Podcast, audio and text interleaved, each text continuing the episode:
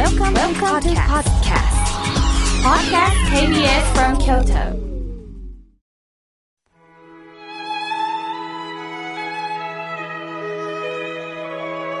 改めまして、僧侶の河村明慶です。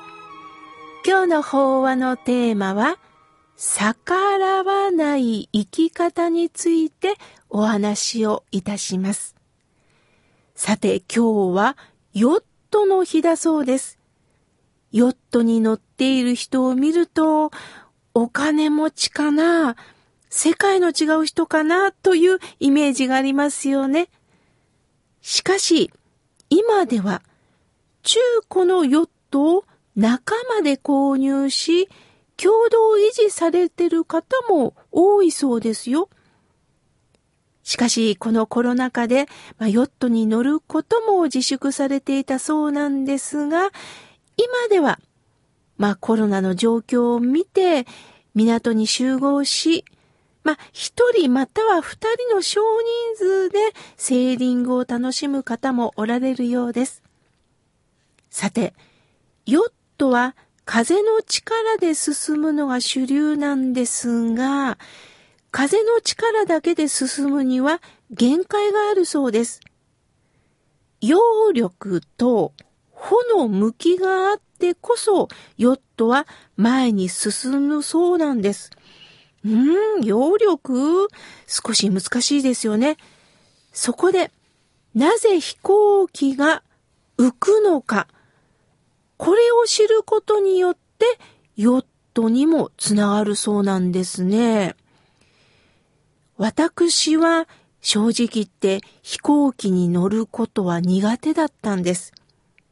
まあ、偶然親戚に、まあ、白井和弘さんといって飛行機の専門家がおられるんですよね。その方にも正直に言ったら、妙慶さん、飛行機の仕組みを知らないから怖いんだよ。仕組みを知ったらどうってことないんだけどなって教えてくれたんです。飛行機が浮くのは翼の構造にもあるんですって。飛行機の翼というのは底が平らで上が丸く膨らんでいます。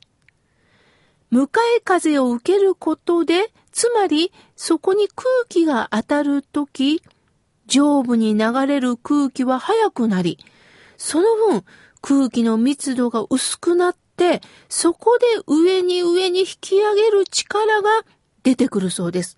それを揚力というそうです。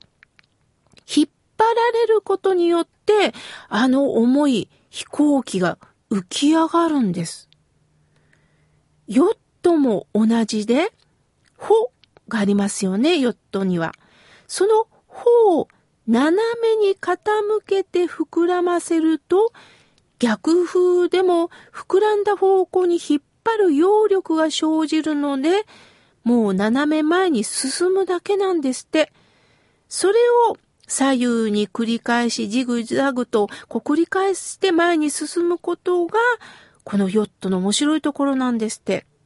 つまり逆風の帆の向き一つで進むことができるんですよね。じゃあ普段私たちがその風と帆のイメージを想像できるのは私たちと雨風と傘です。さあ皆さん向こうからきついきつい風が当たってきます。その時に傘を全開して開けてしまうと骨が折れるかひっくり返っちゃいますよね。そこで傘を全部開けずに少し開いて、まあ歩くことしかできない。すると、この強い風には、なかなか私たちは逆らえないんですよね。これってまさしく私たちの人間関係にもつながるんではないでしょうか。新種を開かれた親鸞上人は、人生を海に例えられました。天気の良い時はキラキラと光る海です。しかし天気が悪くなると荒れ狂うのも海です。私たちは毎日安心して暮らすことができたらいいのですが、いつ地震や台風、大雨に遭遇するかわかりませんよね。東日本大震災がまさしく記憶に残っています。身近にあった海が尊い命を奪うことにもなったんです。さて、ヨットはその海の上に乗って航海します。風に当たると、まともに進もうとしてももう転覆します。そこで穂の向きを変えながら、まっすぐではなく、斜めに向かう。私たちの人間関係でも言葉の通じないこともあるでしょう。すると自分の言い分をまともに強く相手に伝えても伝わらない時があります。むしろ相手も強い風を私に向けて口論になることもあるでしょう。心という方を全開に向けても相手は重く感じることもあるんですよね。その時には心の穂の向きを変えることしかできないんですよね。まともに向かうのではなくって、斜めに向かう。つまり、今日のテーマです。逆らわないということです。逆らわ、逆らわないというのは、言いなり、逆らわないというのは、言いなりになることではありません。言い合いになることもあるんですけれども、相手の言いなりになるんではないんだということを教えてくれます。広瀬玄先生は、こういう言葉を残されました。流れに逆らっちゃいかん。しかし、流れに流されてもいかん。と。流れに逆らっちゃいかん。しかし、流れに流されてもいかん。と。流れに流されることは誰でもできます。しかし、流れに逆らわず、流れに流されず、大切なことは本質を見極めることが重要なんですよね。まさしく松尾芭蕉さんの不益流行です。今の時代を見ながら状況に合わせてまさに今のこのコロナ禍を生きるしかないんです。その中からどう生きたらいいのか、このコロナ禍の中だからこそ、どう生きるのかということの本質を見極めること、これが大切なんですよね。最近、ある知人からこんなことを教えてもらいました。その知人は年齢が80代後半です。なかなか思うように体が動かなくなりました。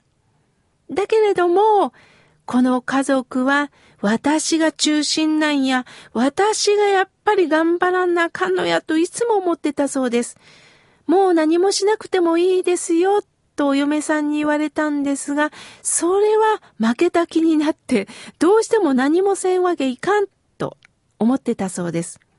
ある時に、あ、今日はちょっと天気がいいから、ちょっと動こうかと思って、まあお客さんも来ることもあったので、よぼよぼしてるとこは見せられんと思ったそうなんですね。そして力を入れて一生懸命頑張ってた時にずるっとひっくり返ってなんと骨折なさったそうです。結局、家族のお世話になりましたわ、と私のところにメールをくださいました。もうこの気持ちが焦るっていうことはね、もう痛いほどわかります。私もなんかしなあかん。しかしそれは仏様のメッセージをいただくと、あんたの自我が強くなっていますよ。自我というのは自分を中心に踏ん張ってる心です。でもどれだけ心を踏ん張っても年齢には逆らえないんです。でもね、皆さんこれ負けたんじゃないんですよ。私たちはその年齢を生きることしかできないんです。だったら、その年齢を生きる。若い人の年齢。中高年になったら中高年の年齢。そして、70、80、90になった時のその時の年齢に逆らわず、今度できることは心配りなんです。知恵とその心配りでもって、ああ、思うように動けんけど、あれはあのようにしたらいいかもな。または何でもかんでも出しゃばって話すんじゃなくって、お疲れさん、ありがとうね、という優しい言葉かけをかけるのも一つの方法ですよね。さあ、あなたに合った年齢をぼちぼちとやっていきましょう。今日は逆らわない生き方についてお話しいたしました。